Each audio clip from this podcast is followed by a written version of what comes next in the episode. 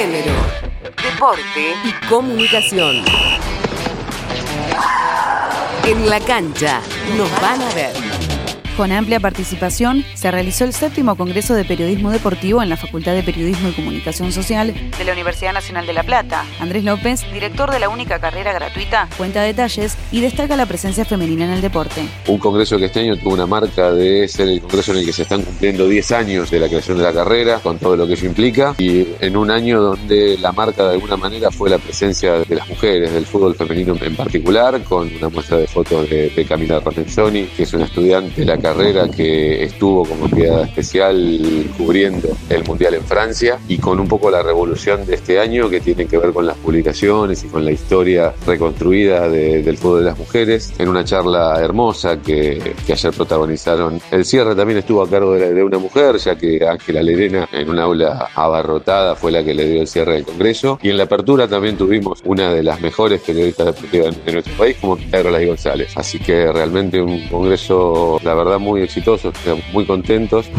En este marco tuvo lugar la charla La historia del fútbol femenino, donde disertaron referentes nacionales de la disciplina. La directora técnica, exfutbolista y escritora de los libros A desalambrar y Pelota de papel 3, Mónica Santino, la profesora e investigadora de la UNLP y primera directora técnica mujer recibida, Lorena Verdula, las exfutbolistas Teresa Suárez y Betty García, integrantes de las pioneras del fútbol femenino argentino, y la periodista, futbolista y escritora del libro Qué jugadora, Ayelen Pujol, quien resalta la importancia de la educación pública. La carrera es parte de una universidad pública, cosa que solo sucede en esa universidad, que es de la carrera de periodismo deportivo, eso me parece un privilegio enorme, entendiendo la importancia de la educación pública en nuestra sociedad a lo largo de la historia y sobre todo en este momento también particular eh, difícil para poder acceder a, a esta carrera en el ámbito privado.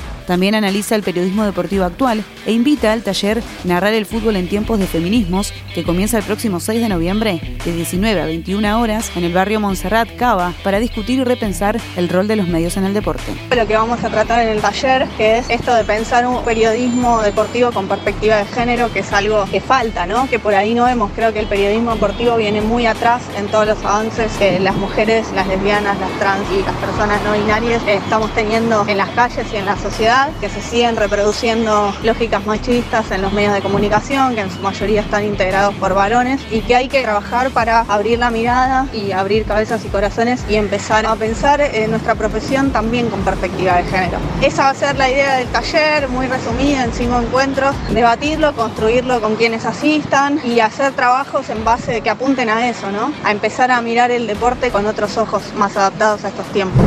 Ellas también jugarán en el Alberdi. Belgrano de Córdoba Femenino recibirá a Barrio Parque en el Estadio Julio César Villagra este sábado 2 de noviembre desde las 14.30 horas como antesala al partido masculino. En caso de ganar, se consagrarán campeonas del torneo de Primera A de la Liga Cordobesa. El equipo femenino de Corinthians se consagró bicampeón de la Copa Libertadores realizada en Quito, Ecuador, luego de ganarle 2 a 0 a Ferroviaria de Brasil. En tercer lugar, se ubicó América de Cali de Colombia, que venció 3 a 1 a Cerro Porteño. Informó Yamila Castillo Martínez.